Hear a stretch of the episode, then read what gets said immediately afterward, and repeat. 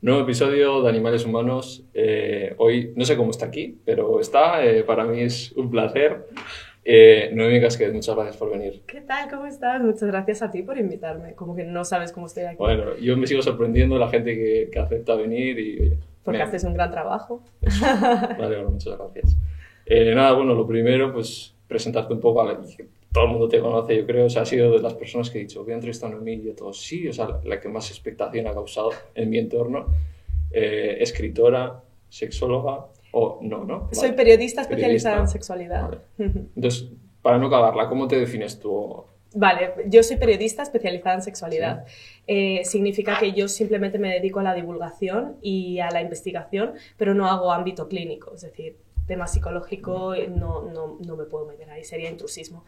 Eh, y por otro lado, soy escritora, entonces pues todo lo que tenga que ver con la sexualidad, la divulgación, la... en fin, la lucha, ¿no? Al final, por... ¿El periodismo? el periodismo, bueno, pues forma parte también de la Sí, lucha, ¿no? claro. Yo creo que es importante también eh, entender esa, la comunicación dentro de la sexualidad, que durante mucho tiempo los medios de comunicación han estado muy, ¿cómo lo diría? Eh, muy sensacionalistas y muy morbosos sobre algo que es natural, ¿sabes? El éxito de podcast, bueno, el éxito de este no, pero de otros podcasts como estos es igual el fallo de los periodistas de siempre, ¿no? Bueno, los periodistas hacemos muchísimos fallos, ¿eh? Yo no voy a tampoco, amo mi profesión, Sí. por encima de todo, no, no lo cambiaría, me encanta ser periodista, pero sí que es cierto que ves el mundo de los medios de, de comunicación actualmente, el sensacionalismo que hay y sobre todo los intereses, ¿no? Editoriales, eh, políticos, económicos que hay detrás. Es muy difícil ejercer. ¿Y cómo ves ese cambio que hay ahora de que pues, hay jugadores de fútbol que quieren charlar con Ibai que, que no quieren estar con periodistas, ¿sabes? O sea, como- Pues creo que está, hay un cambio de paradigma, hay un cambio en la comunicación, las redes sociales han venido para quedarse y lo que antes eran los medios de comunicación que estaban bueno, pues controlados por, un- por una minoría muy poderosa, ahora de repente se ha democratizado de algún modo ¿no? la comunicación. Entonces me parece algo muy interesante, aunque me perjudique a mí de forma directa, por así decirlo, porque al final yo me quedo sin mm, trabajo en ese sentido, pero te has Pero- adaptado tú, o sea, Claro, al final es adaptarse o morir, ¿no? Creo que es importante desarrollar una marca personal lo suficientemente poderosa como para hacer que tiemble lo establecido. Vale, bueno, esta va a ser charla larguita, va a ser temas calientes, evidentemente. Of course. Of course. Y el veganismo lo vamos a dejar para atrás, ¿vale? ¿Te parece? Porque Por donde quieras empezar, Sí, cariño, yo creo soy que- tuya. por cómo lo voy a enfocar, creo que va a estar guay en plan hablar de unas cosas y justo llegar ahí. eh. A ver, a ver, así que os tenéis que quedar. Eh, vale, bueno, preparando la entrevista, yo es, pues, eh, te escucho, te, te he estado leyendo el- algunos de tus libros. Y es verdad que todavía siento como, pues, decir, joder, le voy a preguntar por esto, o sea, como que hay cierto tabú aún así, aunque es una persona abierta y, y joven, ¿sabes? O sea, ¿tú crees que todavía sigue habiendo tabú en la sociedad para hablar de sexo, de relaciones? Eh, pero no te imaginas, o sea, sí, claro, obviamente, obviamente todavía nos sigue costando mucho hablar sobre sexualidad de una forma libre en ese sentido y sin, y sin que la gente se lleve las manos a la cabeza, ¿no? Una de las cosas que me dice mucho es, wow, me encanta cómo hablas sobre sexo porque lo haces como muy natural. Claro, es lo que es. obvio, claro, es lo que es. O sea, el sexo literalmente nos ha dado la vida. Estamos aquí porque nuestros antepasados han follado y han derramado mucha leche, como dice mi abuela, ¿no? Entonces, ¿cómo no vamos a honrar a nuestro origen al final? Pero hay mucho interés detrás también, mucho interés de- en la manipulación social y a nivel sistémico es muy interesante que el sexo sea una de las herramientas de manipulación social y que nos metan en nuestro imaginario cómo tiene que ser la sexualidad, ¿no? De qué forma tenemos que follar, cómo tiene que ser exactamente todo, ¿no? Sí, hablas mucho de eso. ¿Por qué crees que hay una frase que dice, te he visto que como que el sexo es una, una forma de revolución que a él no le interesa el sistema, ¿no? ¿Por qué crees que no? Claro, el sexo para mí es una de las herramientas, una arma de revolución masiva, siempre lo digo, ¿no? Porque creo que entender, el sexo te puede llevar a entender quién eres, tanto a nivel de género, como a nivel de orientación sexual, como a Mm. nivel de orientación relacional. Diversidad, ¿no? Exacto, entonces no hay nada más revolucionario que saber quién eres, porque al final el sistema lo que quiere es clasificarnos, ¿no? Para poder a los 30 que he cumplido ahora hace nada, ¿vale? Sudando.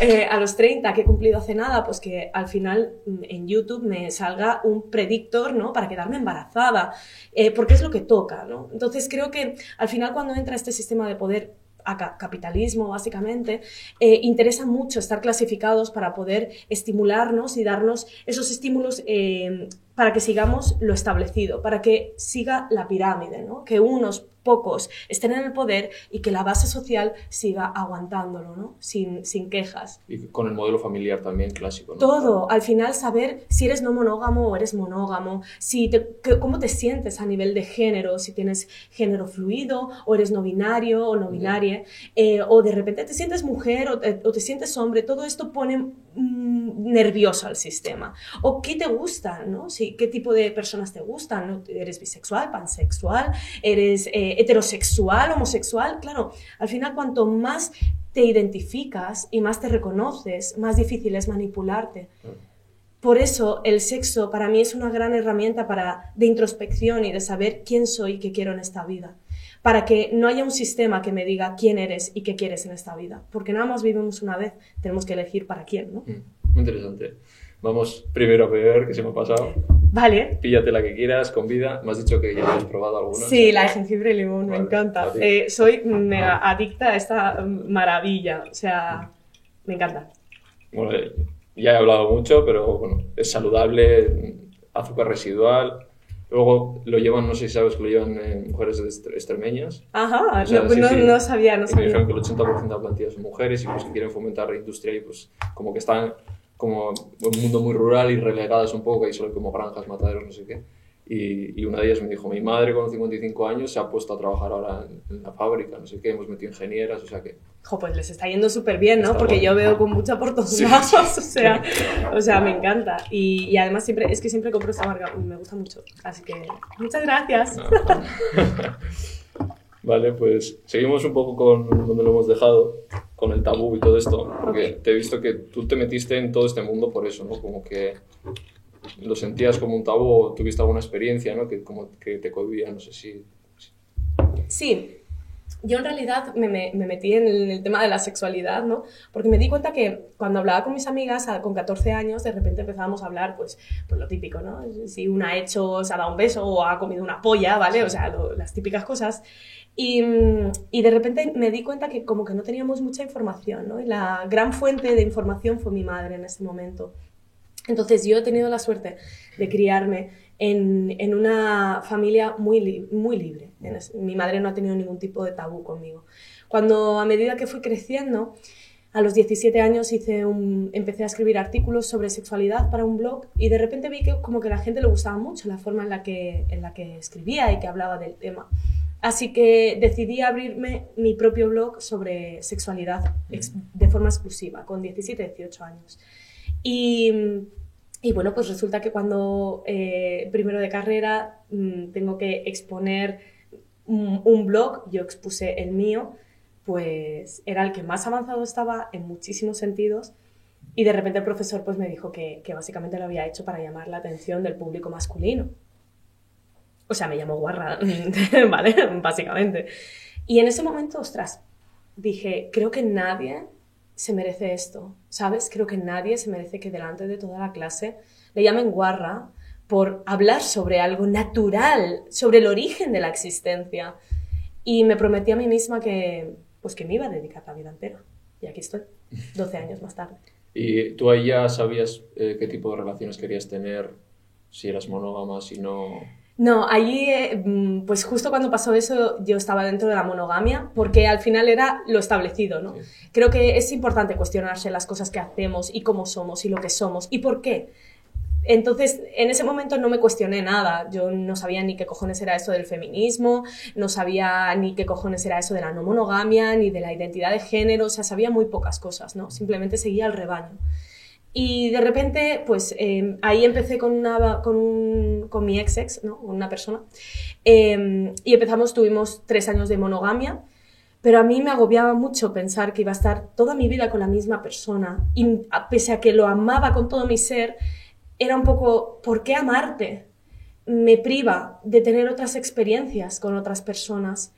Si nos tendríamos que acompañar, pero eso no significa que seamos lo único, la totalidad, ¿no? Y ahí se presentó entonces, pues subiendo las escaleras de un centro comercial, de repente le dije, oye, ¿a ti te importaría si yo me follé a tal persona? Y me dijo, mm. Y yo, eh, ¿qué estamos haciendo? ¿Sabes? Hola.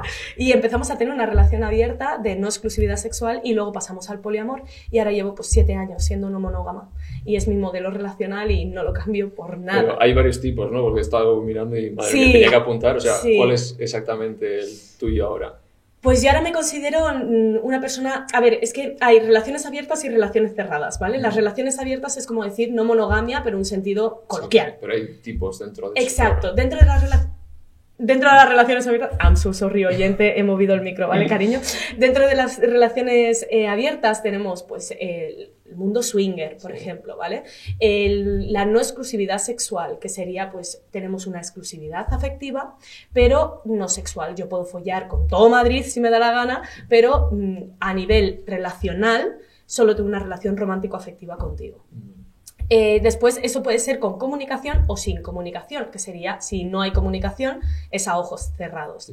Y después entramos en el poliamor. El poliamor es que básicamente no tenemos ni exclusividad sexual ni afectiva. Puedo amar a todas las personas que quiera y que sea capaz de gestionar.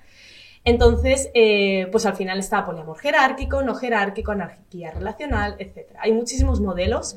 Yo creo que lo más importante es como echarle un vistacito a todo esto y si te mueve la no monogamia, que es un modelo relacional totalmente factible.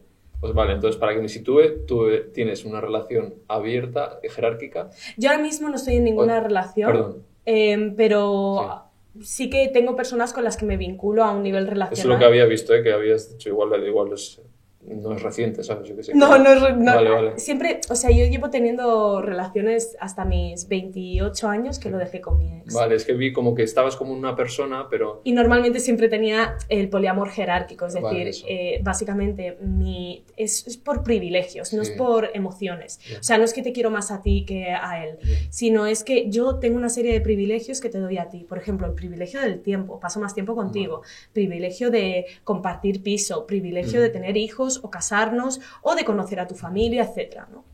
Entonces, eh, básicamente la jerarquía se, se configura por los privilegios que te doy y que me das. Entonces ahora mismo no tengo ningún tipo de jerarquía con nadie, simplemente tengo, eh, me puedo considerar más anárquica relacional en este sentido, que es básicamente tengo vínculos afectivos románticos con diferentes personas y sexuales que están más o menos cerca de mí, pero también incluyo a mis amistades, por ejemplo. Son como burbujas de las cuales tengo que ser responsable a nivel afectivo.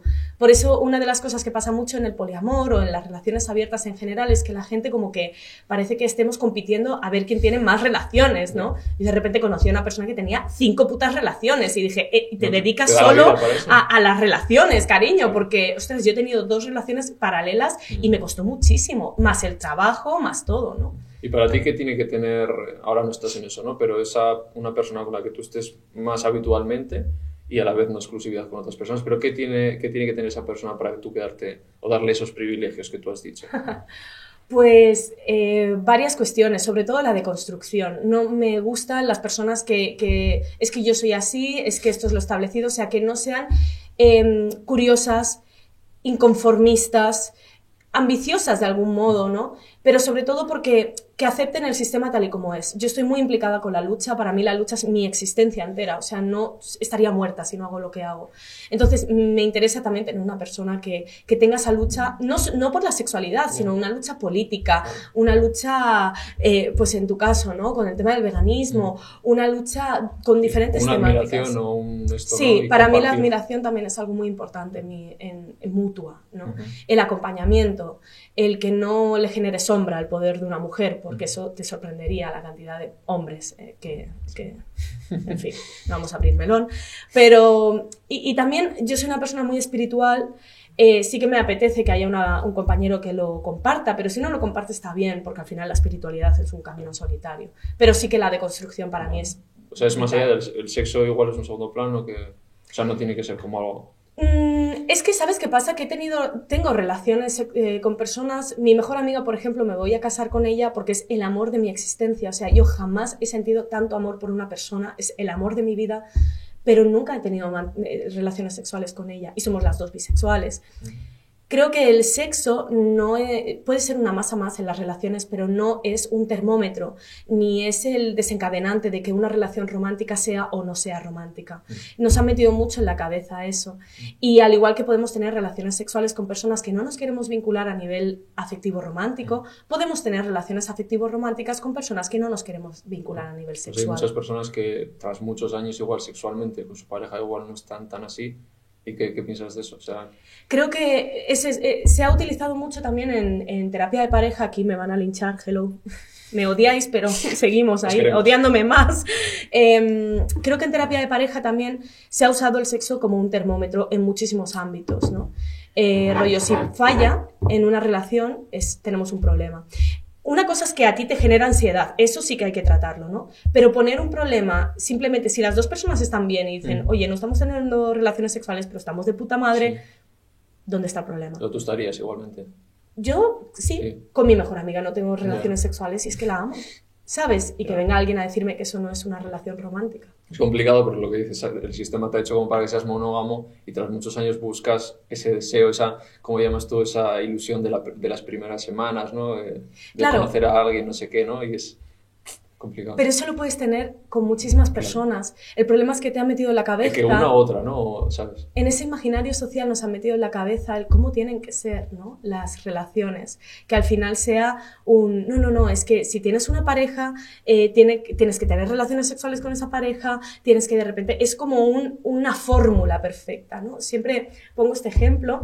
Eh, para hablar y diferenciar la monogamia de la no monogamia. Es como si de repente vas a comprarte un, un móvil ¿no? y vas a una de estas tiendas que tienen diferentes pues, telefonías, ¿no? de compañías telefónicas y de repente te dan siempre el mismo paquete. Y tú dices, no, pero si es que yo necesito más gigas porque yo uso más internet o necesito más llamadas. No, no, es que este es el paquete. ¿Por qué nos tenemos que adaptar todos el paquete si somos dispositivos distintos? Es ahí donde entran las relaciones, eh, bueno, pues al final no monógamas o monógamas. Si se te adapta la monogamia, es perfecto, no es ni mejor ni peor, es para ti. Pero a mí no se me adapta, entonces yo puedo elegir. La cuestión es tener el mismo catálogo relacional y que esté por igual, Ya. no que la monogamia esté por que encima. desde pequeños. O sea, el sistema establecido. guay. Exacto, y luego todas las mierdas que nos meten en el amor en la Claro, cabeza, tío. Que es como, wow, vivimos en busca de esa media naranja, cariño. La media naranja está en ti ya. Y es en ti donde la tienes que encontrar. El sacrificio por la otra pareja, ¿no? Si mi, si mi pareja se va a vivir a Londres, yo me voy a vivir a Londres por la relación. No, ¿y qué es lo que quieres tú? O sea, tenemos que entender y a trabajar en el desapego. Creo que al final la vida es desapego y, y- y al final cuando nos vayamos a morir, todo lo que hemos construido, todo lo que hemos sido durante todos estos años, todo lo que has pensado, por todo lo que has luchado, lo vas a tener que dejar aquí. Y ese es el mayor reto del desapego. Empecemos a trabajar desde ahora. Podemos estar tú y yo juntos y caminar juntos durante un, un tiempo y luego aceptar que los caminos se separan y agradecernos lo vivido y ya está. Y ya está. No, no eres ni mi totalidad ni soy la tuya. ¿Crees que ahí vienen los problemas de dependencia, de toxicidad, de celos, de, de cuernos? Es que es un horror. Luego también lo veo y digo, pero ¿por qué me estáis señalando a mí por ser no monógama que encima estoy siendo sincera? Claro. ¿Sabes? Cuando hay mucha traición de por medio. Y es que hay morbo dentro de eso. El problema es que se ha romantizado muchísimo a través de la cultura. La cultura no es en absoluto neutral a la lucha. Puede, o sea, para mí hay una dicotomía clara, ¿no? Hay dos caminos claros dentro de la, de la cultura. O estás perpetuando lo establecido o estás en contra de lo establecido. Y también como, como consumidores, como cre- creadores, creadoras, tienes que decidir en qué bando estás, ¿no? No hay un bando intermedio. Y es un poco lo que se ha ido haciendo, ¿no? Al final la cultura nos ha metido esas relaciones, pues podemos hablar de Disney, pero podemos hablar de Hollywood Sí, sí, o podemos hablar de todas las plataformas digitales que hay ahora que siguen con la misma mierda de películas románticas, ¿sabes? O con las eh, novelas de chick lit o novelas románticas que siguen con la misma mierda de, ay, soy la chica pobrecita de mí y viene un chico a rescatarme, ¿no? Y a salvarme de todo. Pues no, ni tenéis esa responsabilidad, ni, ni, ni yo, por supuesto, estoy por debajo de nadie. Vale, entonces, ¿crees que hay un tipo de relación ideal, Para cada uno sí. Claro. Yo no. pero para- no establecida? O sea, no es- el problema es que nos la, nos la venden Claro. como establecido, ¿no? O sea, obviamente a nivel sistémico hay una, una- un ideal, que es la monogamia. Pero a nivel personal, no. Cada uno tiene que encontrar su fórmula. Y entender que si tú eres monógamo y yo soy no monógama, bueno, pues tal vez no podemos estar muy juntos, ¿no? o estás jugando en mi, en mi terreno de juego o yo juego en el tuyo, encontramos un punto de común. Hay que negociar en las relaciones siempre. Para tener relaciones sanas hay que tener conversaciones incómodas. I'm so sorry por esto, pero es lo que hay. ¿Qué es lo que quieres tú? ¿Qué es lo que quiero yo? Somos un equipo, hay que negociar. Y yo negocio muchísimo con mis relaciones, muchísimo. Ah, tienes contratos y todo visto. Sí, yo, bueno, ahora mismo con las relaciones que tengo en mi vida, mira, precisamente los contratos son como muy verbales, ¿no? Eh, pues para mí hay diferentes cuestiones básicas. Una de ellas es el preservativo en todas las relaciones sexuales y otra de ellas es la comunicación, ¿no? Ahora mismo no se está dando tanto la comunicación en las distintas relaciones que, afectivo-románticas que se está dando porque tampoco lo, lo queremos, o sea, está bien pero sí que para mí era algo como muy prioritario. Em, pero al principio empiezas como con muchas, muchos límites y de repente empiezan a caer a medida que tú también vas deconstruyéndote. Y esto es un poco como, siempre me lo decían, ¿no? Joder, pero si tenéis una relación abierta, y estáis poniendo normas todo el rato, pues entonces digo, ya cariño, es que somos eh, no monógamos, no gilipollas, mi amor, ¿sabes? Porque imagínate, ¿no? Yo podemos estar tú y yo en una relación abierta, pero yo de repente pues voy a un club swinger y, hago una orgía y para ti es como eh, mega traición, ¿no? Bueno, pues esto se habla antes y se habla a través de un acuerdo relacional. Puede ser escrito u oral.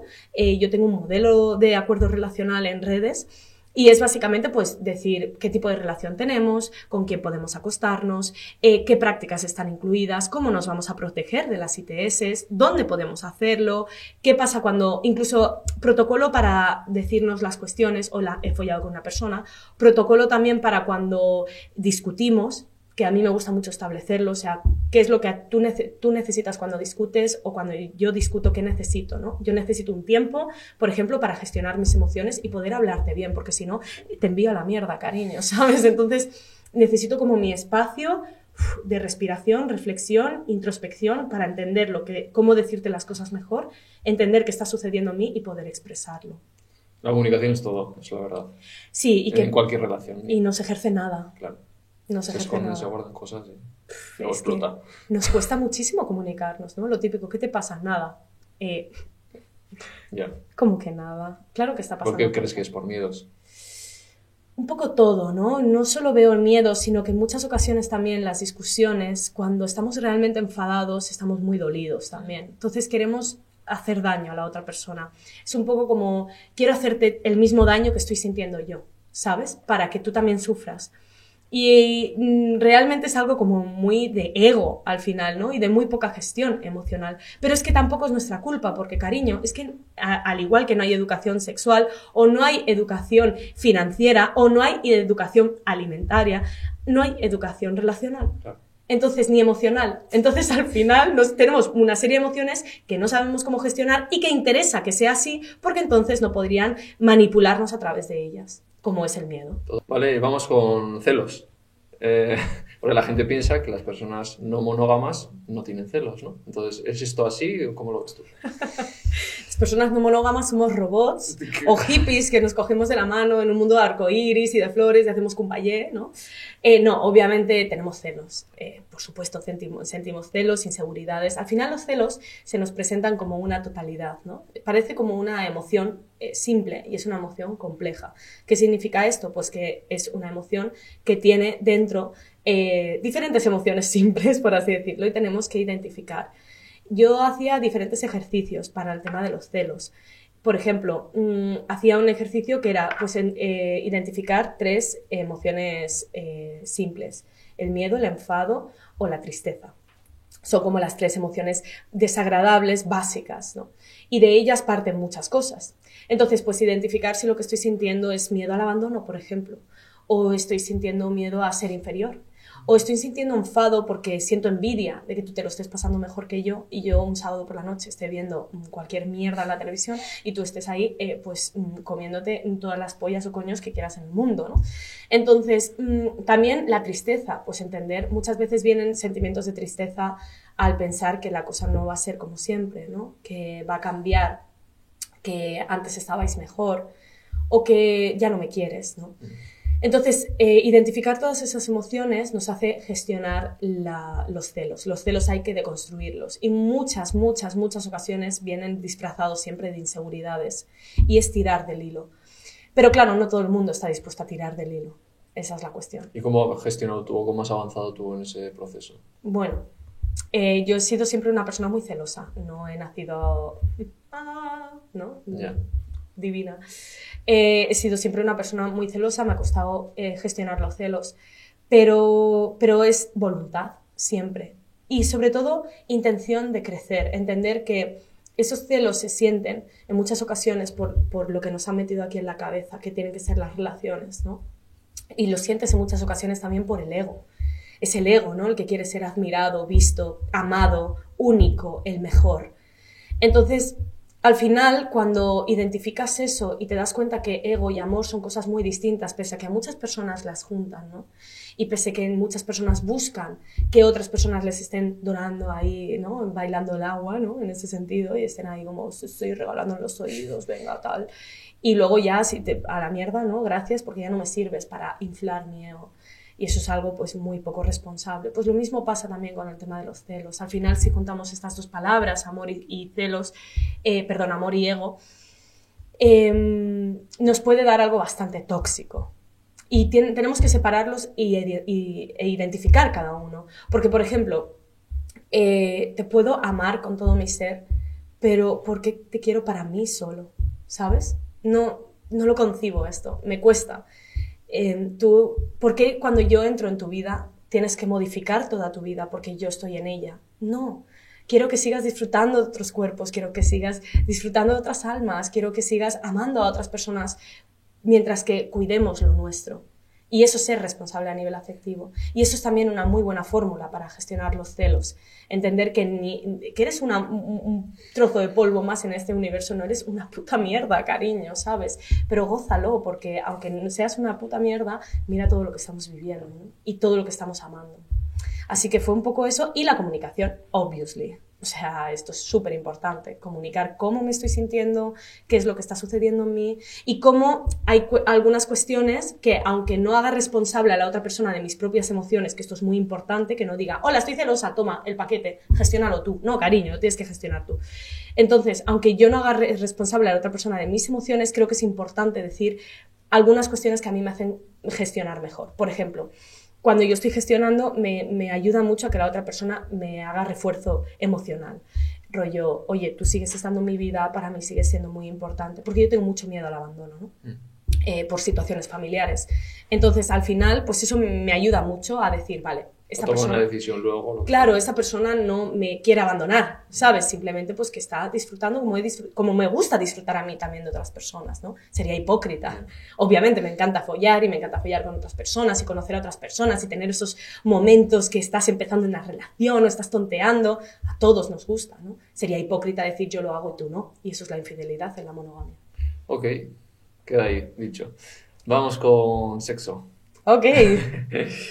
Eh, lo primero te quería preguntar, eh, es que te digo, o sea, no sé si preguntar, pero bueno, o sea, tú en las experiencias, pues digo, o sea, sigo teniendo tabú, no sé. Tú pregunta, cariño. Además, a mis invitados no pregunto nada íntimo, o sea, no quiero una sensación de con quién estás o con quién has estado famoso o no sé qué. Tú pregunta. Pero, ¿tú cómo ves la sexualidad eh, en tus propias experiencias? ¿Cómo ves que avanza? O sea, ¿ves que la gente se da el visto de que sabe mucho y luego nada? O sea, que creemos que sabemos, lo sabemos todo y luego no sabemos nada, o sea... Pues entiendo, me lo estás preguntando a nivel personal o a nivel... Sí, personal. Vale, personal. Pues yo me encuentro ahora mismo en un momento en el que no estoy follando mucho. eh, follo muy bien, ojo, ¿eh? Pero a lo largo de, tu vida, ¿sabes? Claro, pero otra vez el micro, lo siento, oyente, eh, te debo una cerveza, ¿vale, cariño? te debo un convida, ¿vale? Eh, pues básicamente lo que, lo que sucede es que todo ha ido avanzando a medida que avanza el poder.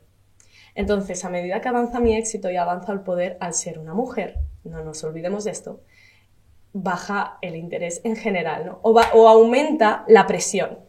Entonces, cuando un hombre está en el poder, acá pseudo poetas, cantautores, ¿no? Esto se, lo hemos visto en varios, ¿no? Eh, mm, influencers, etcétera, abusan de ese poder, ¿no? Porque al final es como que a nosotras se nos educa para ser las elegidas y para que ese hombre nos señale y digamos, oh, y encima si está encima de un escenario diciéndote, oh, te quiero y te respeto y todas, ah, muchas gracias, es lo básico, cariño. Eh, pues que te señales como que, ¡buah! te llena de ego, ¿no? Pero si es una mujer con poder que te señala, uh, lo tenemos un poco más jodido. Que los tíos como que te, o te endiosan o que se cagan. Sí, los tíos o me endiosan o, me o se cagan, porque al final yo hablo de sexo. Además, no solo es que tenga poder social, activismo, económico, lo que sea, sino que además hablo de sexo. Aquí tenemos aquí la fórmula que que no funciona en esta sociedad, ¿no? O funciona con personas, o sea, también es un filtro de puta madre, porque estoy follando menos, pero estoy follando mejor. Con personas que al menos eh, no les da miedo, ni les genero sombra. Siempre hay un punto, ¿eh? Con todos los hombres, aunque sean hombres que ahora llevamos tiempo eh, en relación o lo que sea, eh, al principio sí que hubo ese... Hostias. Impone un poco, ¿no? sí. Impones, vamos. Y al que... y en realidad lo entiendo y no lo entiendo, porque una cosa es todo lo que divulgo en redes y otra cosa es cómo soy en el sexo.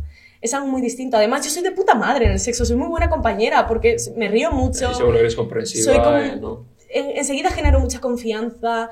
Eh, amo muchísimo en el sexo. O sea... es que está muy relacionado a la habilidad, con que tienes que dar todo, no sé qué. Entonces, claro, con alguien como tú, los tíos pueden decir, pues no voy a dar la talla, no sé qué. Y es, como, y es que, ¿por qué nos abandonáis? ¿Sabes? Esa es la cuestión. Es que ¿por qué no te abandonas en mis manos? No pasa nada si no me estás empotrando contra la pared, te puedo empotrar yo contra la pared, ¿sabes? No hay ningún problema, porque esto no es de lo que te han dicho que tienes que ser. Y hay esa masculinidad tóxica que al final sigue oprimiendo en el sexo, que si como tengo la polla, la tengo grande o la tengo pequeña, que si eh, no se me pone dura, que si me corro antes o me corro después, que si encima tengo que saber todos los puntos clave para que tú llegues al orgasmo y tal, basta, no estáis, estáis siempre dando. Y es como, relájate, esto es un... Es, es al final un juego y es al final una fusión que estamos los dos por igual o las personas que estemos aquí. Es un viaje, estamos en una nave espacial y somos copilotos. Puedes estar mirando todas, todos los puntitos, ¿no? todos los botones y, hago esto, pero si no me miras a los ojos, ¿hacia ya dónde vamos? tocar las teclas que quieras, que si no hay una conexión... Claro, o aunque toques peor las teclas, si no sepas muy bien qué estás tocando,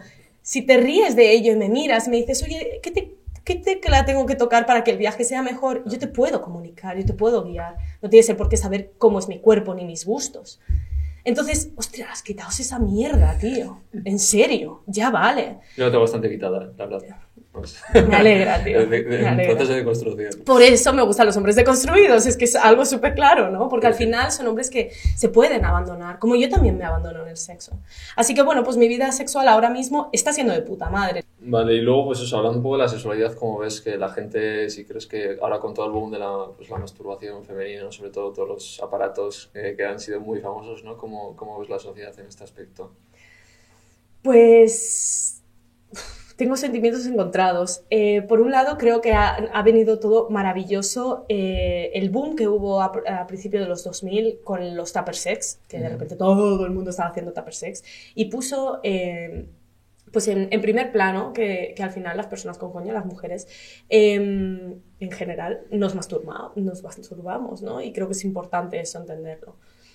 Pero, y después con la llegada del succionador de clítoris, ¿no? Que ha puesto también en boca de todos, esto me encanta decirlo, al clítoris, ¿no? Entonces, eh, al final, es como que, pues los típicos, ¿no? Que estaban ahí, la metían y con eso ya, o, que entendíamos que todo era penetración, el de repente decir, ¿no? Que es que es el clítoris, ¿no? El protagonista. Y, por, y en todo ese sentido, creo que se está avanzando mucho. Pero ¿hacia dónde?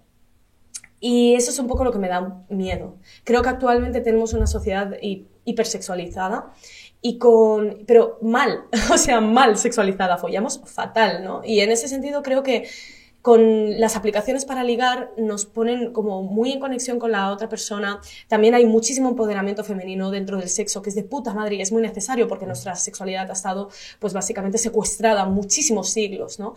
Y, y, creo que a día de hoy estamos como dando un golpe en la mesa a través del feminismo. Creo que es muy importante, pero cuidado, porque al final seguimos perpetuando el consumo de cuerpos y ahora nos da igual la persona que tengamos delante, ¿no? no follamos sin mirarnos a los ojos, o sea, follamos sin amor. Siempre nos han dicho esto de eh, amor sin sexo o sexo sin amor. Eh, cariño, es imposible, o sea, todo parte de lo mismo. Eh, es imposible follar sin amor, entonces, ¿qué estás haciendo? ¿no? ¿Qué estás haciendo? Cuando follas, o cuando yo follo, al menos intento follar, aunque sea 20 minutos con un pibe que me he encontrado en la discoteca, pero te voy a follar con todo el amor. Siempre digo te quiero la primera vez que follo con alguien, siempre, siempre, siempre, porque no es para menos. Y creo que lo que está sucediendo es como que en todo este movimiento empoderamiento, en el movimiento también de, la sexualidad súper libre y de los juguetes eh, eróticos y demás, estamos perdiendo un poco la esencia de lo que es el sexo y de estas pequeñas cosas, ¿no? De respeto, presencia, comunicación, consenso y amor. Por favor, amor. Es que, y no lo veo en un amor romántico, es la mierda que nos ha metido en la cabeza, ¿no? Pero follar desde el alma, porque no merecemos menos. Y eso se está perdiendo. Y es un poco hacia donde creo que se está llevando la, sociedad, ¿no? Hacia el consumo, en muchos aspectos, pero también en el sexo. Vale, pues de aquí te llevo al tema swinger. Ok, pues vámonos. Precisamente hablando por de... Eso, por eso. Que yo quiero que me cuentes... Tú has estado en algún club swinger, sí, sí, sí. Quiero que cuentes a la gente que nos está viendo en plan... Sitúanos, o sea, cómo es la entrada al momento, o sea... ok, pues... ¿Cómo funciona eso? Pues el mundo swinger es en realidad un modo de vida, por así decirlo, ¿no? Son, normalmente son parejas eh, que llevan mucho tiempo juntas o no, o han empezado y que ya tenían ese modo de vida establecido. Y básicamente siempre, la gran mayoría de personas, gran, gran, gran mayoría, eh, rollo 90% son parejas que pues tienen una relación abierta en ese sentido, pero en muchas ocasiones siempre tienen que estar presentes. es como una evolución de la, de la monogamia, en realidad, por así decirlo. Entonces, esas parejas siempre tienen que estar presentes en el encuentro sexual. en términos generales, ¿eh? que luego en el mundo swinger hay muchísimas personas solteras que les gusta simplemente el, el, mundo, ¿no? Eh, el estilo de vida. Entonces, eh, hay diferentes formas de y encuentros. Pueden ser a través de foros o a través de aplicaciones. Eh, puede ser a través de Club Swinger. En Madrid, en Barcelona, bueno, en las principales capitales hay varios. Puede ser a través de eh, pues, amistades o, pues, sí, sobre todo se mueve mucho en aplicaciones o redes sociales y, en club swingers, en, en, locales. Y en los locales, pues mm, ¿Cómo es eso? Pues, pues son como una especie de discoteca cuando entras, o un bar, depende de lo grandes que sean. Mm. Y, y, al principio, pues ahí ves a parejas que están tomándose algo, todos te miran, ¿no? Porque es como. Entonces, pero es un ambiente como muy, muy divertido. En esa primera parte es una parte de conversación, de conocer a gente. Perfectamente te puedes ir a tomar algo y no hacer nada, que la gente es como que parece que tenga que ir obligada a follar al club swinger, no, cariño. O sea, puedes ir a tomarte algo y está de puta madre. Y después sí que suele ir por partes o fases. Hay una primera fase que es un poco. Normalmente suele haber como el bar, punto de encuentro. Una siguiente fase que es una fase porque a lo mejor tienes que ir en lencería o a lo mejor el encuentro es un poco más íntimo, ¿no? Y ya vas más a, lo que vas. Y luego está la zona donde puedes mantener relaciones sexuales, ¿no?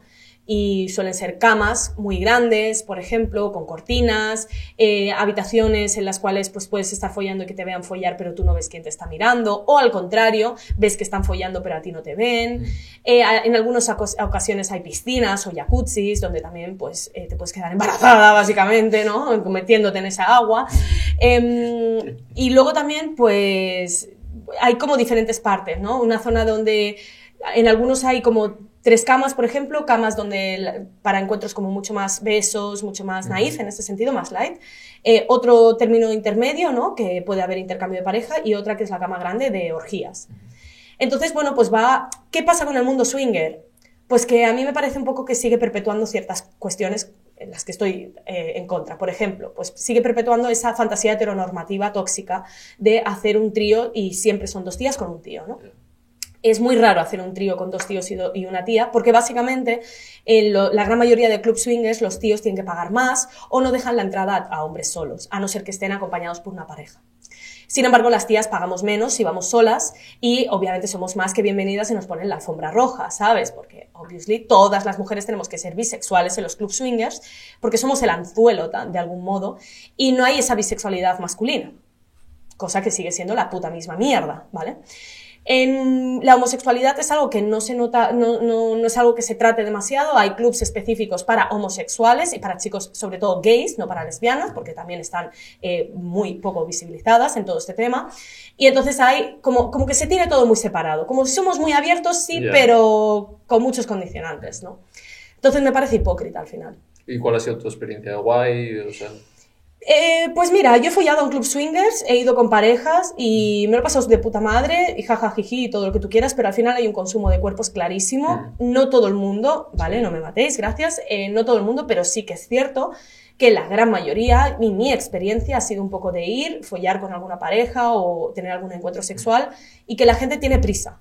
Es como, mira, yo pago mi entrada, eh, la tengo que amortizar. Y me gustabas tú, pero me gustaba esa pareja y esa y esa y esa, ¿sabes? Entonces, eh, follamos un rato, jajajiji, bueno, muchas gracias, chao, me voy. Entonces es como todo muy rápido, hay mucho consumo de cuerpos. A mí me pone un poco nerviosa esto, porque claro, yo vengo del tantra, del taoísmo, de encuentros muy largos, de tres horas follando.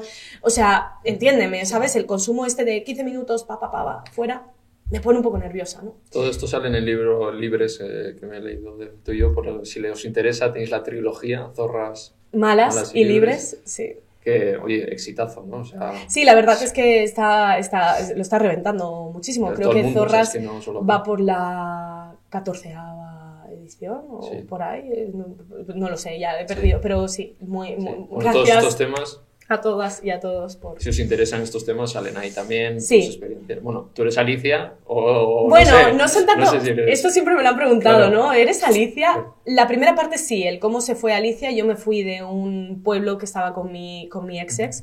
Eh, no me fui por esos motivos, en parte sí. Me fui por una situación poliamorosa que no, no era controlable y me estaba haciendo mucho daño. Entonces salí huyendo, básicamente. Y me vine a Madrid a luchar por mi carrera, ya que estoy. Entonces esa, ese cambio sí que fue mucho lo que viví, pero luego hay muchas cuestiones que, que viven ellas, pues Sí. que no han sido las mismas. Vale. Eh, pues vamos con los tres nombres. Te voy a ir diciendo nombres y, bueno, nombres de cosas, de personas. Ok, a ver si las conozco, porque luego soy la Sí, mierda, sí. ¿eh? Vale. Yo soy malísima El con los primer nombres. nombre, BDSM. Ah, BDSM, esto sí que lo conozco, venga. Sí, el BDSM son las siglas de bondage, disciplina, dominación, sadomasoquismo. Es básicamente lo que común y coloquialmente se conoce como el sadomasoquismo, pero el sadomasoquismo es una persona sadista y otra persona masoca que, eh, pues que se encuentran, ¿no? El sadismo tiene que ver más con infligir eh, dolor físico y masoquismo con recibirlo y gozarlo, ¿no? Pero la dominación y sumisión no tienen por qué ir de esa mano, o sea, puedes dominar simplemente a una persona sin tocarla, simplemente con la energía, con la mirada, con, a nivel verbal, o un- incluso humillarla, ¿no? Y la disciplina tiene que ver con seguir unos códigos, unas leyes, unas normas establecidas. Y eh, el bondage, pues bueno, pues con inmovilizar a una persona. Entonces todo esto para mí forma parte de un conjunto de prácticas que yo llamo prácticas de intensidad. Interesante. No, no, sabía, o sea, cuando dijiste en una entrevista ¿qué? O sea, ¿Desde que sé? qué gusto. Sí, desgraciadamente se ha puesto muy de moda con las 50 sombras de Grey, Vale. que básicamente lo que hace es disfrazar a través del BDSM una relación de maltrato y tóxica, Claro, ¿no? Entonces, no tengamos eso como, como una, mm, un ejemplo de BDSM, porque no tiene nada que ver. Vale. Segundo nombre, eh, Amarna Miller. Pues Amarna fue compañera durante mucho tiempo, eh, trabajé para ella. Eh, y ahora mismo no mantengo relación con ella, pero estoy viendo que está viajando muchísimo y me alegro mucho por, por ella. Creo que ha tenido mucho... ha sido muy difícil hacer el cambio de ser actriz porno a ser ahora mismo pues una viajera o influencer, eh, activista Desligarte de eso. desligar eso. Y justo yo la acompañé en ese cambio y realmente, wow, a día de hoy es que nunca se va a quitar ese estigma. Claro, es que- Y flipas, ¿eh? Eso es lo que nos hacen a las mujeres. Claro. Igual a un tío no, sería tan igual. Al contrario, es un campeón. ¿Qué pasa con Jordi, el niño polla, no? Que de repente todo el mundo, es el ídolo de todos, ¿no? O Torrente. Ay, Torrente, digo. Es que se parece mucho a Torrente. Eh, Torbe. Torbe, coño, me salía su nombre real, digo, ¿no? ¿Cómo se llama? Eh, pues Torbe. Pues, bueno, que es un torrente, es lo- Sí, la sí. misma mierda, ¿vale? Y sigue perpetuando lo mismo. Pues a estos tíos es como, guau, eres gordo, feo, pues se le aplaude, ¿no? Y sin embargo, las mujeres, pues tenemos el estigma de habernos dedicado al trabajo sexual. Claro. Por eso, que puedes por- estar más de acuerdo o menos. ¿eh? Y puede hacer más o menos por el feminismo, pero, pero creo que no es justo que esa persona... Porque tú, tú estuviste como directora dos años, ¿no? Yo estuve trabajando en la pornografía en los primeros años de mi, de mi carrera, con 20 años hasta los 24, eh, o sea, estuve muy implicada en el mundo del porno, no como actriz, sino detrás como productora, maquilladora, periodista, eh, y directora al final. Em, sabía poco de feminismo cuando estaba ahí. No quiero decir que el porno tenga la culpa de todo, pero sí que creo que tiene que asumir la responsabilidad que tiene, ¿no? Y mm, al igual que el reggaetón no es malo como género, es malo por, por las personas que están haciendo esas letras machistas dentro. El porno no es malo como género, es malo por lo que se hace dentro, ¿no? Tú sí que estarías a favor de otra forma de hacer. Para mí el porno es simplemente un género cinematográfico más, es entretenimiento y es ficción. El problema es que no tenemos una educación sexual que, que sustituya. Entonces, claro, la gente ve pornografía para informarse. ¿Y qué aprende? Pues la mierda de sexo que, mm, que hay. Pues que se dan palmaditas en el coño así fuerte, que el sexo anal siempre está más que obvio sí y todo el culo dilatado, eh, que se puede pues mm, pe- vejar a una mujer, pegarle, eh, pues todas esas cosas que aparecen en el porno, básicamente que el tamaño importa, bla, bla, bla, pum, pum, pum. Entonces, claro, como género puede seguir, porque podemos ver simplemente cine explícito donde haya una relación sexual. ¿Por qué no podría pasar eso? ¿Eso es algo malo? No. El problema es cómo se folla adentro, ¿no? El problema es que se sigue perpetuando los roles de Dinámicas de género. poder. y- Exacto, las dinámicas de poder. Y pasa lo mismo pues con el género del reggaetón. ¿Podemos ir a bailar reggaetón y perrear hasta abajo? Sí, y a mí me flipa el reggaetón. Pero me apetece que me estén diciendo, "Oh, sácala, métela, pégala, tal. Pues hombre, no. ¿sabes? Y Entonces, ojo con el reggaetón, igual que con otros géneros. lo- o sea, bueno, y hablamos de que El a- pop, hasta que llegas al porno, pero luego está el cine convencional, que poco se habla de esa mierda. Mm. ¿Sabes? De, eh, acabamos de follar y me salgo con todo el puto edredón, cariño, ¿sabes? O sea, me has visto más el coño que mi ginecólogo y ahora de repente voy a salir con todo el, el, el edredón para... Ay, voy al baño, ¿sabes? O sea, no se lo cree nadie, es poco realista. Claro. Y al final se sigue perpetuando pues esas mierdas. No hay condón, nunca aparece el condón en el cine convencional, tampoco en el porno. Eh, no se toca, la, la- la tía está con las manos aquí y está oh, oh, teniendo un orgasmo a los 30 segundos. Eh, hola, hello, ¿cuál es la técnica? Porque a mí no... O sea, yo a los 30 segundos no tengo ni el coño dilatado, cariño, ¿sabes? Entonces, pues hay una serie de condicionantes que hablamos mucho del porno, pero también tiene que ver el cine convencional. Has tocado el tema de preservativos y tal, que no hemos hablado. O sea, recomiendas evidentemente, ¿no? O sea, pero es- todas estas relaciones que son los club swingers, o sea, ahí se, supongo que se tomarán muchas, pero claro, uf, yo qué sé. Pero- A ver, eh, yo, yo quiero pensar que sí. Hay máquinas donde puedes comprar preservativos, yo siempre me llevo mis propios preservativos. The problem is que vas en pelotas cuando entras al club swing en muchas ocasiones. Entonces, eh, llevar preservativos, tal, muchas ocasiones son parejas que follan entre ellos y, follan sin condón. O quiero pensar que son parejas con un acuerdo de fluidos, que se llama, ¿no? claro. Em, pero es que esto es Y una... te pueden pegar de todo cualquier persona también, ¿no? Cualquier persona te puede pegar de todo, la verdad. Aquí es depende, ¿no? Eh, yo siempre digo preservativo siempre en la penetración. Preservativo siempre. Por favor, siempre. Preservativo siempre en la penetración vaginal y anal. Eh, hay personas que quieren preservativo también en el sexo oral. Aquí depende de cada uno. ¿Recomendable? Sí. ¿Que se hace? No. No. Eh, que se necesita bandas de látex para hacer un anilingus, recomendable, sí, porque te puedes tragar, pues del culo no sale piruletas, cariño, todos eh, cagamos, entonces pues al final eh, te puedes, mm, pues mm, por más limpito que esté, pues, y hay bacterias que, eh, O como sea, la pylori, personas también. Eh, yo, a ver, es que depende, porque ya si es- se hacen pruebas, eso, eso es un acuerdo de fluidos, que se llama la no monogamia, existe Sí. mucho. Tú y yo, por ejemplo, tenemos un acuerdo de que tú y yo follamos sin condón, pero al mismo tiempo, si tú quieres follar con otras personas o yo follo con otras personas, con condón siempre. Y nos testamos. Yo siempre me hago pruebas de, y, y ¿Cada cuánto te haces tú? Cada año normalmente las de sangre. Y cuando, como voy al ginecólogo también le pido de, de pues, Papa Nicolau para el VPH, eh, para tema clamidia, gonorreas y demás. Sí. Vale. Tercer nombre. Salofilia. ¡Ah! Esto me gusta mucho. He estudiado, ¿eh? Salofilia, me has estudiado muy bien. Yo pensaba que me ibas a hablar ahí de políticos y me voy a meter en un vergenal.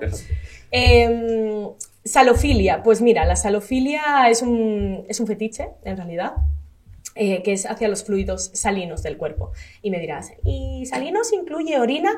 Pues en principio no, cariño, pero eso es como que depende de otra práctica, ¿no? Eh, la lluvia dorada, famosa. Entonces, yo soy súper fetichista, soy salofílica, tengo salofilia básicamente, y me pone mucho la saliva, el sudor y, los fluidos vaginales y el semen también, ¿no? Entonces, pues, pues básicamente son prácticas que tienen alrededor de, de todo esto. También que me pone ensuciarme mucho, o sea, como mm, me pone mucho la granada. La fruta de la granada, hostia, me pone súper cachonda. Siempre que cuando la abro y está como súper. y, y, está como súper roja, ¡buah! Me pone mogollón porque me dan ganas de masturbarme con ellas. Es, es una vaina como. O con, el vino, cosas así. O sea, es más como de sentirme, de ensuciarme y follar sucia. La menstruación, por ejemplo, a mí me encanta follar con la regla y me encanta mancharme con mi propia sangre. Eh, Así es, es un sexo maravilloso. Y me encanta el sudor y me encanta la saliva y que haya mucha saliva y, que estés haciendo una mamada o te estés comiendo un coño y estés viendo esa saliva espesa. Bueno, pues me encanta. las sábanas Bueno, luego se ponen para lavar y ya está, ¿qué más da, no? Si es que el sexo es así, ¿no? Siempre que, y cuando esté consensuado y todas las personas estén de acuerdo con ello, ¿por qué no íbamos a gozarlo? Vale, bueno, seguimos. Eh... Por favor, tenéis que ver este vídeo. porque veréis ahora mismo a Ibai un poco diciendo, tal vez yo también tengo sanofilia. Ríais, hombre. Ahora es cuando se calienta la cámara otra vez. se nos ha calentado el presentador, cariño. Vamos eh, con las redes sociales. Ok. Eh, porque claro, me meto en tu perfil y de repente, claro, pienso también desde. Yo soy muy empático, no me pongo la otra persona y digo, claro, o sea, los comentarios que recibiría esta mujer, solo ya por, ¿sabes? Ser mujer, hablar de sexo, digo, tendrá que... Querido oyente, soy yo otra vez. La a mí, luego me dicen, diles que no muevo, no sé qué. Lo siento, lo siento, tío, eh, te la mamo, te como el coño en la distancia, mi amor, I'm so sorry, soy torpe. O sea, tienes muchos mensajes de tíos diciendo tonterías, supongo, cada día, ¿no? Pues mira, tengo un 20% de hombres eh, que se definen como hombres que me siguen. Y cada vez que enseño las tetas, o salgo un poco, pues el otro día, ¿no? Llevaba así como un jersey, ¿no? Que se abría, que es un poco como Busco Ajax, ¿no? Sí. Y e hice ahí un poco de jaja, como la broma, ¿no? Voy a abrirme para aumentar el engagement, porque sé lo que pasa, ¿no? Sí. Y, e hice así la broma, pues esos hombres cuando yo hablo de feminismo, de sexualidad, yo no sé dónde están, pero ese 20% cada vez que enseño el culo las tetas, están ahí. O sea, ahí están, mi amor, ¿sabes? Oh, qué buena estás, uh, me la has puesto dura, oh, tal. Y dices, joder, me encantaría que estuvierais también ahí cuando hablo de feminismo, mm. cuando hablo de el cuerpo, ¿no? Cuando hablo de masculinidad, estáis todos hijos de puta calladitos, ¿no? Y de repente hay tetas y estáis ahí, uh, uh, uh, ¿Y cómo gestionas todo eso? O sea, supongo que ya te, te dará igual. Pero... Pues con lucha, cariño seguir luchando. O sea, no miras, no miras comentarios. No suelo mirar mucho los mensajes directos, la verdad es que no, porque lo que habrá ahí. no es mi trabajo, ¿sabes? O sea, mi trabajo no es eh, estar mandando mensajes directos y contestando a todo el mundo porque tendría un problema de tiempo. Sí, sí. ¿Queremos que divulgue o queremos que conteste cada mensaje? no, queremos divulgar, entonces... Y tus dudas pueden estar ahí, igual que yo me preguntan 50.000 cosas y yo ya me he currado un post para que veas... Claro, y ahí está, y, hay muchas veces que he entrado y veo mm, algunos DMs y de repente veo cosas interesantes que me dice la gente, pero no estoy pendiente de lo que me dice la gente ni de coña, ni de coña. Es que también a, a nivel de salud mental. ¿Y has ligado tú por redes sociales? He ligado con por redes sociales, pero no con personas que siguen mi trabajo. O sea, he ligado con personas... Es que hay un, hay un abuso de poder ahí que a mí no me acaba de gustar. O sea, yo no soy ese influencer, ¿no? Que de repente dice, o ese cantautor, ese cantante, o ese quien sea, ¿no? Eh, que de repente dice, oye, estoy en tal hotel o tengo una gira de no sé qué y hace tú a dedo, ¿no? Y se lleva una chavala. Pues ahora mismo lo que me está sucediendo es eso, que con personas que, seguidores y demás, yo no, intento no mantener relaciones, no, nunca he mantenido relaciones sexuales, de hecho, con ningún seguidor. Em, pero sí que con personas que son, que también saben lo que es la responsabilidad de tener, de ser un personaje público o una responsabilidad social de algún modo, ¿no? Eh, porque muchas ocasiones te tratan como un trofeo. Me he instalado aplicaciones para ligar y de repente no sabes si esa persona te conoce y se está haciendo como, porque ya me ha pasado, se está haciendo como la que no te conoce, se hace la que no me conoce. bueno, eh, fatal esto. Em, y entonces están ahí como un poco que no sabes hasta que de repente te dicen, oye, que yo sí que te conocía, pero y eres la fantasía sexual de no sé quién o... En fin, con los tíos me pasa que se cagan y con las tías me pasa que me idealizan también. Es un poco como, guau, me encantaría que me comieras el coño, tú, tal. Hay que gestionar eso también, ¿eh? Parece Hay que que, está guay ahí, no sé qué, pero... Y no es garantía, ¿eh? Tener unas relaciones sexuales con, una pers- con personas más o menos conocidas, no es garantía. Pero al menos saben lo que es también la exposición pública y lo que cuesta ligar. Vale, vamos al melón, con el veganismo. Ok, Además vi que subiste ahí unas historias, ¿no? Explicando un poquillo. sí. Eh, quería dejarlo para el final porque, mm, bueno, hay una corriente del feminismo que lleva explicando esto Carol G. Adams, no sé si conoces La política sexual de la carne, que es un libro Ujú. donde relaciona el feminismo con el, con el antiespecismo más que el veganismo. No sé, el antiespecismo es como esa lucha por la liberación animal, porque relaciona el consumo de cuerpos. Como tanto los animales como las mujeres se han visto durante los siglos como, pues, estos anuncios del McDonald's que además ponían a las mujeres en trozos, Ujú. pues era como lo mismo que, que con los animales, ¿no? Entonces, me, gust- me gustaría eso. ¿Qué piensas de esa relación? Wow, pues siento dicotomía, porque por un lado siento que a veces el feminismo parece que sea la madre de todas las luchas, ¿no? Y, y creo que el feminismo tiene una lucha muy en concreto y no podemos tampoco ser aquí Sí, abarcar sí. todo, ¿no? En ese sentido. Pero por otro lado me resona mucho lo que dices. Al final se nos ha, a nosotras las mujeres se nos ha tratado mucho como trozos de carne y más en, eh, a día de hoy con estos cursos de pseudo seducción de mierda que hacen cuatro subnormales timadores, ¿no? Que, que, que básicamente pues ganan pasta a costa de las debilidades de otros hombres. O sea, no podéis ser más hijos de puta, ¿sabes? Entonces, pues al final nos siguen tratando como que salen de caza, incluso. Se dicen entre ellos, vamos a salir de Cazantes. caza. Claro, y es como, qué mierda, tío, la, la presa somos nosotras, ¿no? Entonces me, me- por un lado pienso eso, que el feminismo no tiene que Sí, ser no, la madre, claro. pero... O sea, es como una intersección Mm, de que hay puntos en común. pero ¿no? hay muchos puntos en común, exacto. final, el Estoy- patriarcado, lo que sea, tiene- Estoy totalmente. Y sobre todo con esa masculinidad. Creo que la carne también se ha visto como un tío fuertote, Sí, sí. el trozo de carne, ensalada ¿sabes? Exacto. El entrecot para quién es? Para el machote. ¿Sabes? Entonces, wow, ¿no? Que creo que va muy asociado como esa masculinidad tóxica que han vendido cómo tiene que ser el tío, comer carne, tal. No sé si tú has visto también eh, hacia ti mismo, ¿no? Que te han tratado como de ser menos hombre Sí, por ser vegetariano o vegano. explicando cómo había vivido yo cuando me decía vegano, o sea, se era el momento que más se cuestionó como mi virilidad, eh, maricón, no sé qué, déjate de mariconadas. Es fuerte, o sea, ¿eh? ¿Sabes? Yo siempre he sido hetero y no tenía ningún problema de, o sea, en que me dijeran una cosa u otra, pero es porque, joder, joder, porque justo ahora lo relacionáis con, Ujú. ¿sabes? O gente pensaba que era gay porque tuviera sensibilidad hacia los animales y, y sí, sí, comentarios horribles también, evidentemente, por esa masculinidad, ¿no? En plan, tú no eres de, de los míos. Claro, es que es fuerte eso. A mí me parece como, y dice mucho también de cómo está establecido el género con, con todo, e incluso con la alimentación, ¿no? Y la orientación sexual que dices, eh, ¿qué tiene Claro, que ver? por la virilidad. O sea, exacto, esa masculinidad de cómo tiene que ser el tío, ¿no? El tío es el que come mucha El carne, no, el que tal, el que le, se la suda, a los, el que caza, ¿sabes? El que se la suda a los es animales. poder, es que es poder. Es que es poder, es que es Poder poder. sobre los animales, poder sobre... Totalmente de acuerdo. Te, te voy a leer, más que para que no lo diga yo, esta- un extracto que está guay de, de lo que dice ella. Carol G. Adams, La política sex- sexual de la carne, te, te va a interesar, es un libro súper Sí, no, me lo voy a apuntar, ¿eh? Política sexual de la carne, además Eso me es. mola el título.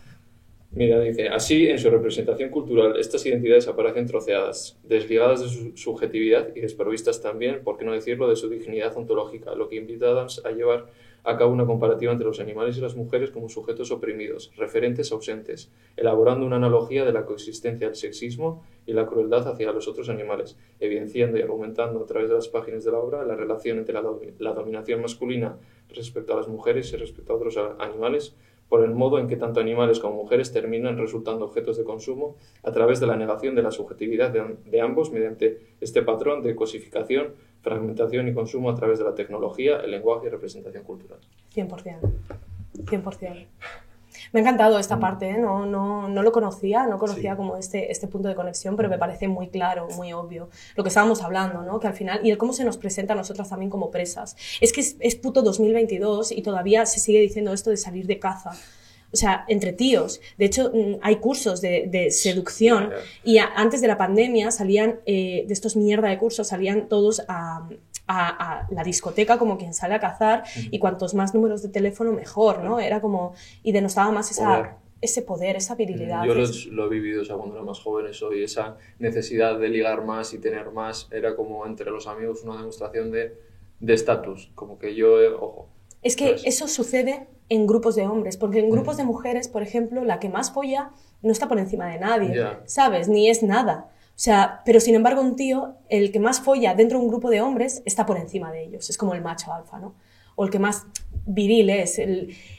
¿Qué, mierda se han metido en la puta cabeza, tío? ¿Qué mierda os han metido la... ¡Qué ansiedad, colega! ¡Qué horror! Alejados de las emociones. Por eso al final, cuando tú sientes empatía por los animales, eh, tiene mucho que ver con ese... Con, con el ser hombre que han sí. alejado las emociones. Es lo primero que te quitan, te arrebatan. Los hombres no lloran, los hombres no tal. Entonces sois como básicamente putos robots. Claro, sois, ahí.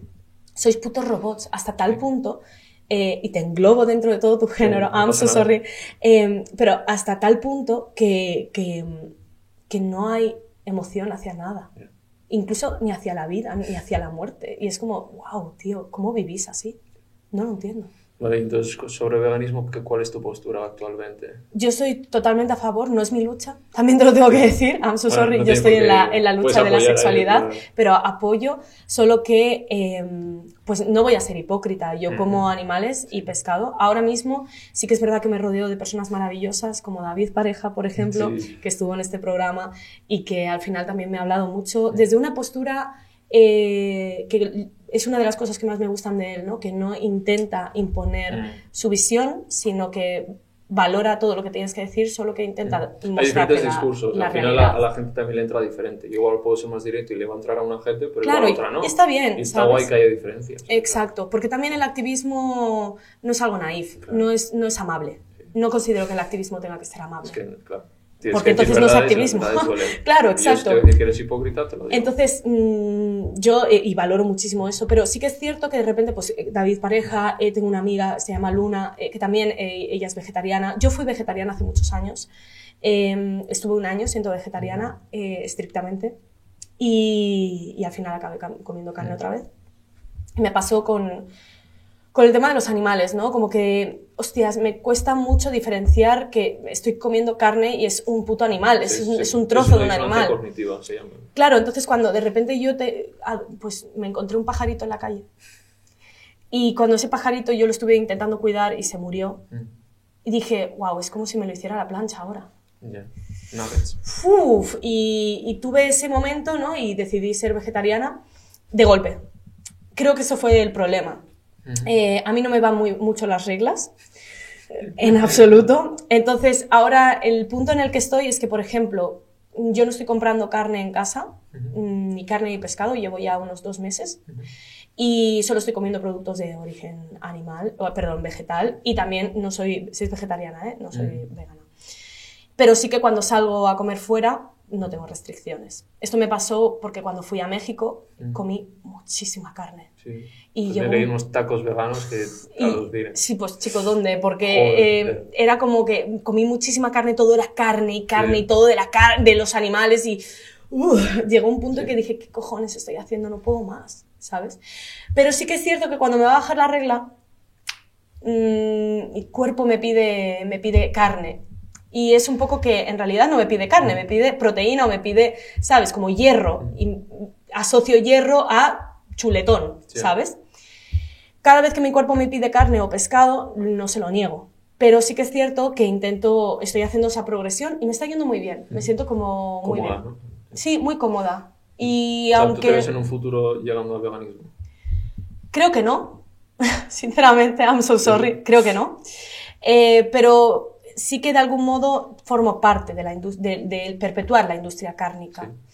Y si estoy comprando y consumiendo carne de los supermercados y todo el rato estoy comprando, comprando, comprando, comprando, y es que comemos carne, comemos muchísima carne al día. Yo es que de repente me encontré que estaba desayunando que puto pavo, eh, comiendo eh, puto pollo, eh, después que si la de esto te comes un trozo de no sé qué, el pescado por la noche y todos los días igual. ¿Sabes la cantidad de animales que estamos matando y estamos consumiendo? Es insostenible a nivel ecológico. Entonces dije, bueno, pues salgo una vez o dos a comer fuera, cuando salgo, pues esas veces intento que si, porque no me gusta tampoco los animales, no me, no me apetece mucho, no soy Sí. muy carnívora, me gusta más el pescado. Eh, pero intento como no consumir mucho, pero en casa, sin duda, creo que, bueno, pues es, es un punto, ¿no? Si eso lo hiciéramos todos, pues imagínate.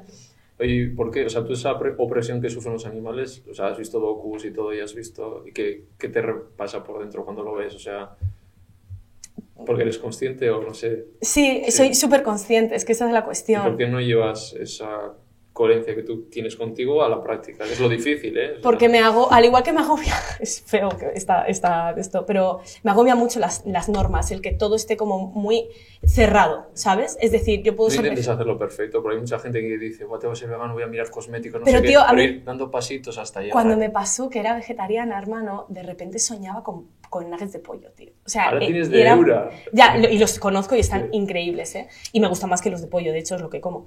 Em, pero soñaba con nuggets de pollo, o sea, mi cuerpo me reclamaba como muchísima comida y lo, pasa, lo pasé muy mal en ese sentido. Entonces, como que me generó mucha más ansiedad y, y se perdió el origen de la lucha. Creo que es importante entender que hay posturas mucho más extremas, que creo que es interesante y que son igual de relevantes, pero que si de repente no, no es tu postura y te cuesta, puedes hacer un trabajo un poquito menos. Por ejemplo, pues com- comer una sola vez carne a, a- a la semana en tu casa. O, por ejemplo, em, pues solo comer cuando salgas y sales una vez al mes. diría, ya, pero ¿está bien matar una vez a la semana en vez de cinco o lo que está mal es matar? Esto es algo que nos tenemos que plantear, entonces. Yo no voy a ser hipócrita, sé lo que me estoy Sí, comiendo. claro. Aunque ve- vaya al supermercado y vea los filetes de pollo, sé de Sí. dónde vienen. Y eso me lo dio el, ser vegetariana. Mm. Entonces, pues al final sé lo que me estoy comiendo y me estoy llevando a la boca. ¿Que me siento mal? Ahí está la cuestión, Ya, tiene que salir de ti, evidentemente. Eso es- eso es- ¿sabes? Realmente lo hago eh, a un nivel mucho más ecológico, Mm. a un nivel que no se puede sostener que toda la población mundial estemos comiendo carne, porque hay una industria detrás que, que no es lógica. Deforesta. Es que, ¿sabes? Quieres comer y quieres matar animales, mm, que sean, intenta que sean de origen ecológico y intenta reducir el consumo. Es que nos vamos a la mierda, es que es increíble la, la desforestación que hay para que haya ganadería, para que, ¿sabes? O sea, la cantidad de soja que hay para, para alimentar a vacas, eh, lo- cómo viven los cerdos, cómo viven los, lo- los pollos, cómo viven todos los animales, no es justo. ¿Sabes? Entonces, creo que eso eh, mm, se, so- se sostiene porque la gran mayoría de repente entienden que tienen que comer carne y pescado cinco veces al día casi, o mínimo tres. Cuando antes, cuando éramos primitivos, ¿no? En ese sentido, cazábamos y cazábamos una vez a la semana y eso era lo que comíamos. abuelos así tiraban, vamos, mucho más de Claro. legumbres y... Claro, la el problema es cuando la carne de repente se ha, se ha maltratado y se ha hecho al punto en el que está a día de hoy que te cuesta poco y, y que se entiende como que es algo vital en nuestra alimentación. Bueno, yo te recomendaré ese libro. Yo creo que por ahí igual llegas ahí. a. Bueno, a ver, yo ¿Quién creo que, que creo que, que cada uno debe en- encontrar su punto de lucha, ¿no? Y en ese sentido. Y todos son válidos, al final. Eh, y creo que es importante decirle a la gente, pues si de repente puedes consum- consumir menos, estás haciendo algo de puta madre, tío. Eh, obviamente habrá personas veganas que las respeto, por supuesto, y vegetarianas que las respeto infinitamente. No es mi caso. Pero estoy intentando hacer ese punto de reducción de, de consumo de carne, De sobre todo en casa. En tu libro de libre sale Ricardo es vegano. Sí, Ricardo es vegano. ¿En verdad hay un Ricardo vegano por ahí también? O... Hay, Hay, vegetarianos, hay. Sí, ¿no? sí, sí, sí, Vale, pues, pues vamos con las tres últimas preguntas que hago todo el mundo. Ok. Eh, la primera, un plato de favorito. Pues, uff, pues tengo varios. Eh, las, am- las albóndigas de lentejas, me encantan. ¿Caseras o...? Caseras, yo las hago Ah, caseras, ¿Eres sí, sí. cocinillas tú? Era. Ah. Ahora la verdad es que estoy un poco más... Sí, porque cuando vivía en pareja, pues cocinaba para dos. Ahora cuando cocinas para uno es como te sobra toda la comida. Entonces soy, soy más perezosa, pero las albóndigas eh, caseras de lentejas me encantan. Eh, el eura, soy eh, puta adicta. O sea, I'm so sorry, tengo una puta adicción, estaría comiendo eura toda mi puta vida, Creo todos los como días. si ven esto, te mandarán alguna cajita. Pues por favor, gracias. Eh, sí, porque es que me encanta y sobre todo los nuggets. Sí. Eh, hello, en el horno, eh, amazing. Y qué más, qué más, qué más, qué más, qué más. El tempé, el Ah, sí. tempé. Uf, uf, me encanta el tempé, tío. A la plancha me gusta Sí. mucho, mucho. Es de mis favoritos. O sea, para mí es una gozada el tempé, porque me gusta mucho lo fermentado, Ah, vale. el sabor Claro, fermentado. por eso te encanta esto. Exacto. Ah, mira. Vale, eh, segundo, serie y música favorita. Uf, eh, serie favorita. Pues no es una de mis favoritas, pero ahora me ha venido, la primera que me ha venido a la mente es Mindhunter. Me gusta mucho porque me gusta mucho cómo entender cómo funciona el cerebro de una persona eh, que es asesina en serie, ¿no? O sea, en qué, qué- qué momento, me- es una de las series que recomiendo muchísimo. Es como el origen, en realidad, de ese término, de asesino en serie. Y me parece una serie brutal, brutal. Eh, y por otro lado, eh, música favorita. ¿Qué escucha Noemi Casquet? Uy, pues tengo. Me flipa el jazz, cariño. ¿Ah? O sea, me encanta el jazz. Soy muy jazzera, me gusta mucho, casa mucho. con jazz, con el Sí, tengo un vinilo, entonces soy como muy de tocadiscos, el vinilo, el, el vinito o. mm, Bueno, Lo que sea. eh, lo que sea, ¿no? que sea verde y nazca en el campo, ¿no? Eh, y por otro lado también, pues, eh, en realidad soy, estoy muy abierta siempre a la música, no disfruto mucho de la música. Eh, también estoy pinchando ahora, entonces pincho mucha música electrónica, pero mezclada con ¿Cómo que música. pinchas? Soy DJ, sí. ¿Sabía esa faceta tuya? Sí, sí, DJ de orgías, básicamente. ¿Sí? No, no todavía, pero Yo ahí me está, creo que me. No, no, no, ese es el objetivo en realidad, ¿no? Hacer este orgías, tipo, este tipo de fiestas un poco más. Y sí, sí, entonces pues, pues la electrónica, chamánica, todo este rollo me, me gusta mucho. En general, ya te digo, abierta a la música, pero de jazz me flipa. Y si es en directo, mejor que mejor. Ok, y por último, pues invita a alguien que venga aquí. ¡Wow! Eh, Alguien que sea accesible, que, que le conozca a la gente y que. se alguien que sea accesible. Que tú le puedas decir y te diga, ah, pues me animo. ¿sabes? Mm, esto siempre me pilla un poco en plan. ¡Ah! No, no, luego cortamos, no pasa nada. Pues mira, Yo tengo aquí varias que creo que puedes conocer, pero sí. Pues mira, me gusta mucho y la amo a Rosy de Palma, me encanta. Creo, es una mujer que a nivel de sexualidad no tiene ningún tipo de tabú, es maravillosa y la amo con todo mi ser. Mala Rodríguez también me gusta mucho. Eh, Creo que podría ser muy interesante tenerla y hablar sobre estos temas. Y creo que me quedo con estas dos Vale. Bueno, pues ya te diré. Nada, ¿has estado a gusto? Súper a gusto. ¿Y tú? Yo sí, ya te he dicho, justo es un día un poco complicado, pero sí. Bueno, pero es que sí. aunque sea un poco complicado, me has- espero me lo has que- hecho ameno, me has, me has echado un cable. Qué bien. Y te haya dado información que te sirva. Sí. Y nada, doy a todo el mundo un, un regalito que ahora me traen mis compis. Ay, por, fa- Ay, por favor. de marca Basque. Sí, lo suele llevar Inés porque también le... Me encanta, me Eh, encanta, muchas gracias. Porque es otro melón, la industria textil. Sí, es que ellos han ido a Bangladesh a grabar cómo se produce la ropa y Total, total, total. Mira, esto también sería otro tema interesante a traer alguna Sí, influencer Ah, ya. de, Ya moda. de moda, ¿no? Creo que puede ser interesante a ver qué opinan de este tema. Vale, pues nada, que ha sido un placer. Muchas gracias y que sigamos luchando.